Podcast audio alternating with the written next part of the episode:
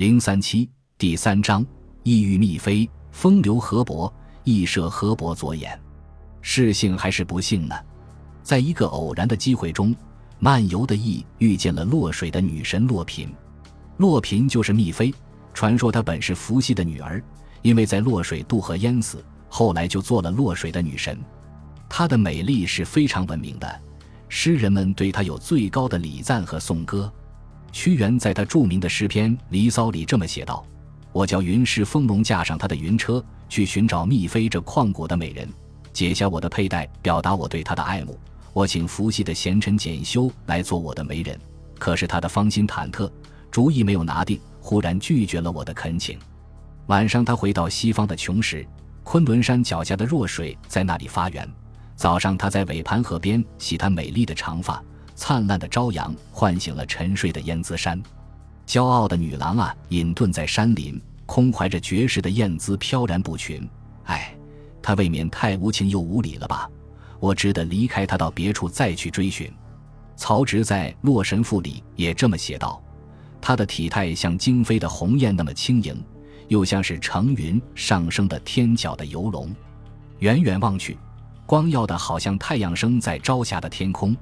近看又像是白莲花绽开在绿波的水面，她的身材肥瘦适中，长短合度，肩膀像用刀削成，腰肢像竖着光滑的卷子，修长的颈脖呈露出白腻的肌肤，不需要脂粉的装饰，自然美丽无双。乌黑而高耸的云髻，细长而弯曲的双眉，红扑扑的嘴唇闪着鲜艳，白灿灿的牙齿耀着光彩，明亮的眼睛顾盼生姿。加上脸颊边还有销魂动魄的两个小酒窝一遇见蜜妃的时候，他正和一群女仙在落水的水滨游戏，有的在急流的浅滩上采撷黑色的灵芝，有的在岸边的树林里拾取翠鸟的羽毛，也有手里拿着从深潭里找到的老蚌的明珠，幡然地行走在碧绿的水波之上。他们往还疏忽，行踪难测。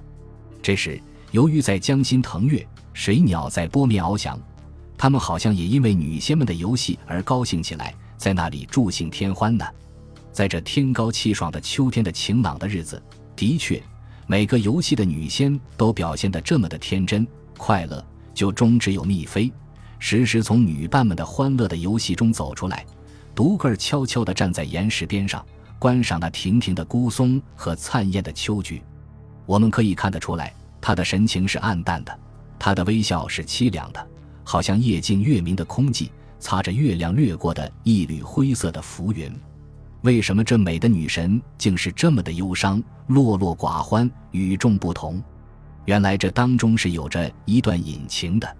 蜜妃是水神河伯的妻子，河伯名叫冰仪，又叫冯仪。有传说他也是因为渡河淹死做了水神的，也有传说他因为吃了一种药遇水而成仙的。这河伯。是一个风流而潇洒的漂亮的男子，白白的脸孔，长长的身躯。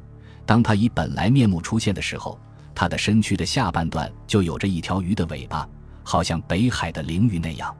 他经常喜欢乘了荷叶作棚的水车，驾着龙螭一类的动物，和女郎们在九河遨游。屈原在他的诗篇《九歌·河伯》里，把河伯所过的风流潇洒的生活描写得非常生动。鱼鳞的屋顶啊，龙纹的厅堂，紫贝的门楼啊，珍珠的殿房，河神的家呀，住在水乡。他乘着白猿啊后，跟着文鱼和女郎们啊，河舟同游，共欢愉。潺湲的流水呀，向下奔驰，过着这种风流潇洒生活的河伯，无怪后来民间传说说他每年要娶一位新娘子来陪伴他玩药作乐了。战国时候，魏国业（今河南临漳县）。这个地方就有为河伯娶妇的风俗，在地方上掌权的三老和庭院主办这件事情，每年要骗取人民的钱财好几百万，只拿出二三十万来办喜事，其余都入了他们的腰包。要到娶妇的时候了，女巫便挨家挨户去巡视，见了中意的姑娘，就说该做河伯的新娘子，便拿点点钱把她聘过来，给她洗了澡，穿上绫罗绸缎的新衣裳。把他安顿在河边临时搭救的斋宫里，酒肉饭养着。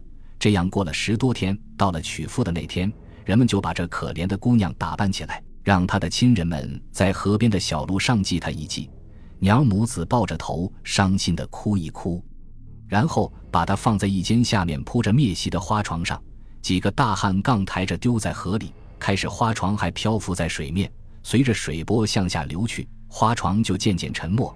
这时，想必岸上杂然齐作的音乐和和心无缘的悲嚎会交织成为一片。可怜的姑娘从此就去见她那无情的丈夫，永远不再回家了。所以，凡是人们家里有好姑娘的，谁也害怕女巫来讨去做河伯的新娘子，多带着姑娘远远的逃遁。一城人都走空了，人民的生活过得更是艰难和困苦。人民要想反对这种害人的风俗。确实又怕河伯真个发起怒来，放水淹没无辜的人民，所以只得还是无可奈何的顺随着。这时候恰巧遇着西门豹到夜来做县令，知道人民的痛苦，决心要革除这种丑恶的风俗。于是他向三老和庭院说：“给河伯娶妇的时候，一定请通知我，我也要来送一送新娘子。”大家都高兴地说：“好。”到了那天，西门豹果然先来了。三老、庭院等地方上掌权的人也都来了。人民奇怪，县官居然会有这种兴致来看热闹的，也比往年多。替何伯做媒选姑娘的是个老女巫，年纪已经七十多岁了，身后跟随着十来个年轻的女巫，是她的女弟子。西门豹说：“叫何伯新娘子来看看长得好不好。”女巫们便把一个哭泣的像泪人的姑娘从帷幕里簇拥出来。到西门豹跟前，西门豹看了一看，摇头说：“不好，这姑娘长得并不好。烦劳大巫婆去告诉河伯，改天另选个漂亮姑娘来送她吧。”说了，便叫人把那个又蹦又跳的老女巫抱起来投进河里。过了一会，西门豹皱着眉头说：“大巫婆去了这半天还不回来，叫个弟子去看看。”又把个年轻的女巫投进河里，接连着就投下三个年轻的女巫。西门豹又说：“巫婆弟子都是些妇女，恐怕说话不清楚，还请三老去说一说。”又把个三老头下河去，两岸的人民都看得呆了。西门豹恭恭敬敬地弯着腰站在河边上等候着，地方上掌权的人们都目击似的站在西门豹的身子后面，直瞪着眼睛，不知道这遭又该轮到哪个。河岸边的音乐早已经停止吹打。两三千人的盛会，这时竟没有一点声音，只听得风吹着旗帆微微作响。西门豹又说话了：“巫婆和三老都还不回来，怎么办呢？还是请庭院好长们去看个究竟吧。”这些家伙一听这话，都吓慌了，谁也不愿意到河伯那里去做客，都一起跪在地上，砰砰砰地朝着西门豹直磕头，额颅都碰得红咚咚地出血了，脸色却白得像死灰。西门豹想了想，说：“既然你们也都不想去见河伯，那么就停止这个会，回家去吧。”从此以后，再也没有人质提起为河伯娶妇的事，这种丑恶的风俗居然就打消了。河伯娶妇的事，不管是否真有，在河伯这个浪荡公子身上，倒是很可能发生的。而且从有的记载看，他又有成人之危和欺软怕硬的卑劣性格。所以，正在高高兴兴办喜事的时候，一遇到西门豹这个硬角，他也就毫无办法了。他为是不想兴波作浪，拿出点颜色来给大家看看。可是西门豹比他更厉害，他还没来得及表演这一手，西门豹就发动全县人民开了十二道的沟渠，把河水引来灌溉民田，化有害而为有用，泄了他的气了。究竟说来，人比神的本领还要高强。这里再讲另一个关于河伯的故事，便可以说明这层意思，并且给河伯的卑劣性格下一点注脚。春秋时候，鲁国武城现在山东省费县西南地方有一个勇士，叫澹台灭明，字子羽，容貌非常丑陋，却很有德行，是孔子的弟子。因为他的容貌丑，孔子起初还以为这学生一定不会有多大出息，后来一看他无论哪方面都表现得不错。各国诸侯都尊重他，孔子才很感慨地说道：“以言取人，失之宰予。宰予也是孔子的学生，专门爱说漂亮话，行为却并不见得十分好。以貌取人，失之子羽。”这话就成了，直到今天我们也偶尔还说的一句话。